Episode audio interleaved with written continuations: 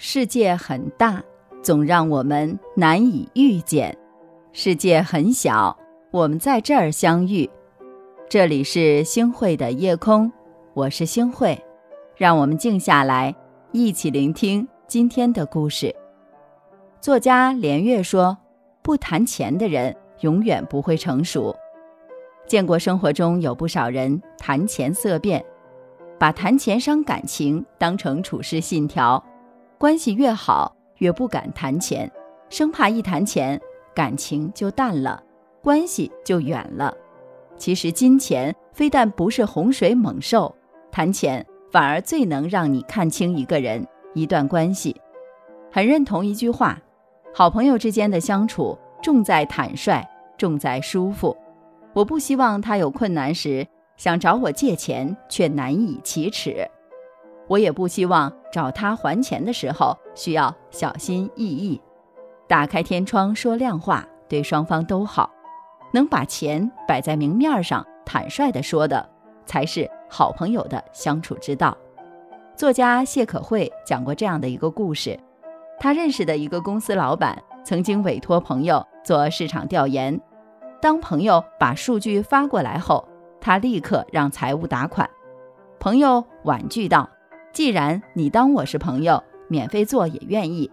然而老板却笑了笑：“我们是十多年朋友了，该收的钱收下，钱和朋友分开处最愉快。”这位老板后来跟谢可慧说道：“我喜欢主动谈钱，也喜欢和主动谈钱的人做朋友。主动谈钱不是大方，恰恰是彼此的分寸感。金钱和友情分得越清楚。”就越能够长久下去，经得起谈钱的才是真朋友。好的关系在钱的方面一定是没有心结的，双方开诚布公的把钱讲清楚，去除当中利益的纠葛，感情才能更健康纯粹。很多人都遇到过这么一类人，他们不谈钱，只谈感情。你不是文笔好吗？帮我写篇汇报呗。你不是学会计的吗？帮我做一份报表呗。哎呀，咱俩谁跟谁呀？这种小忙还要收钱呀？是啊，这类人滥用人情，殊不知金钱有价，人情无价。当人情和钱搅和在一起，只谈感情不谈钱，往往感情就到头了。就像老人家常说的那样，能用钱解决的事情。一定不要用人情。国画大师齐白石深知人情世故的复杂，宁可谈钱也不欠人情。他卖画明码标价，亲朋好友一概如是。无论交情多好，少一分钱也不卖。他家呀，常年贴着一张告白：卖画不论交情，君子有耻，请照润价出钱。花卉加虫鸟。每一只加十元，藤萝加蜜蜂，每只加二十元。减价者亏人利己，余不乐见。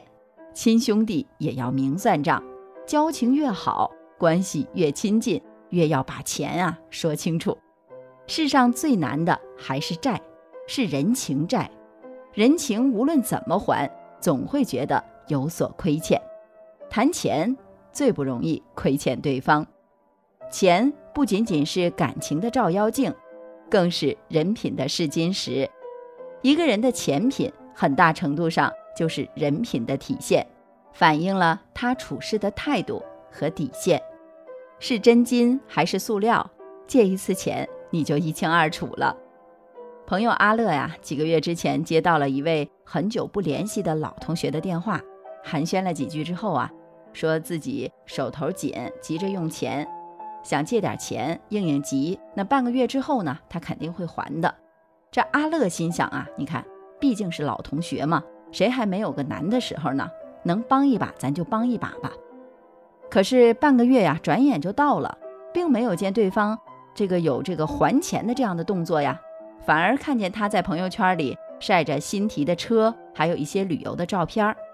阿乐呢，就主动给对方打了个电话，说：“你看，我自己也急着用钱呢，要是手头宽裕的话，就把钱转一下吧。”谁知道啊，对方言辞中带着不屑：“我有钱自然会还你的，催什么催呀？”然后呢，就挂断了电话。阿乐呀，很是郁闷。那几天啊，反复的催对方还钱，终于啊，他收到了还款。但是他同时也发现，对方把自己给拉黑了。所幸啊，这钱是要回来了。阿乐却苦笑着跟我说：“哎，以后啊，如果有太久不联系的人打电话，我是得考虑考虑再来接了。”是啊，金钱无好坏之分，反而通过金钱呢，最能看清楚一个人的人品好坏。愿意雪中送炭、倾囊相助的人，一定是真朋友，要好好的去珍惜。而借着好朋友的名义借钱不还，一提钱呢就脸色大变、破口大骂、撒泼放刁、耍无赖的人，大家一定要远离。一句老话讲得好啊，钱虽然不是万能的，但没有钱却是万万不能的。生活中。柴米油盐酱醋茶，处处都得花钱。维系爱情、亲情、友情，始终离不开钱。杨绛说：“唯有身处卑微，最有机缘看到世态人情的真相。世事纷杂，人情冷暖，钱虽不是万能的，但能让我们看清一些人、一些事儿，分辨出真情假意，去伪存真之后。”才能更清醒地认识到，哪份感情、哪些人更值得我们好好去珍惜、呵护。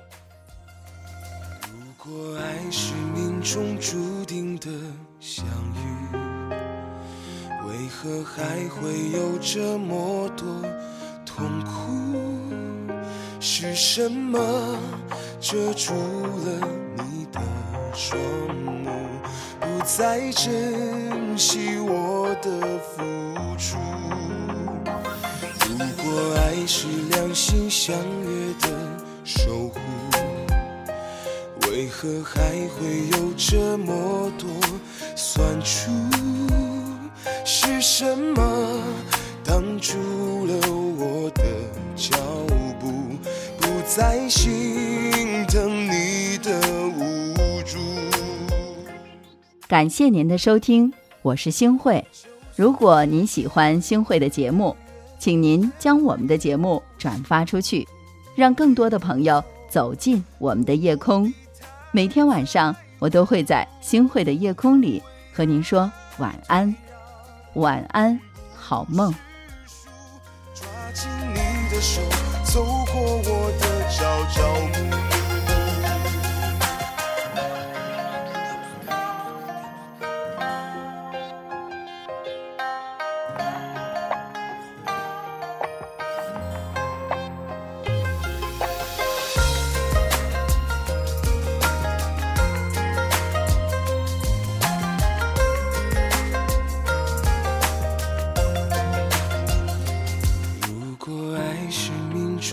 注定的相遇，为何还会有这么多痛苦？是什么遮住了你的双目，不再珍惜我的付出？如果爱是两心相约的守护。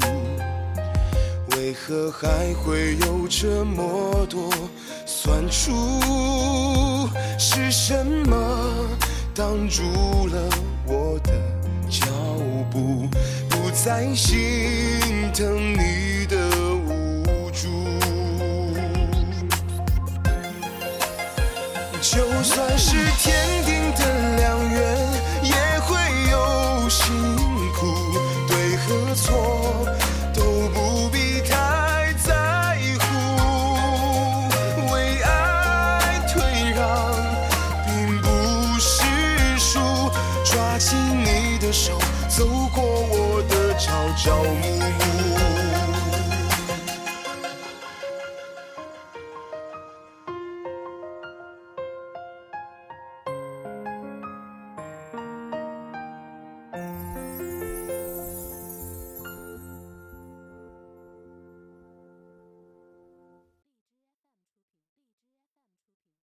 歌幺二三音乐网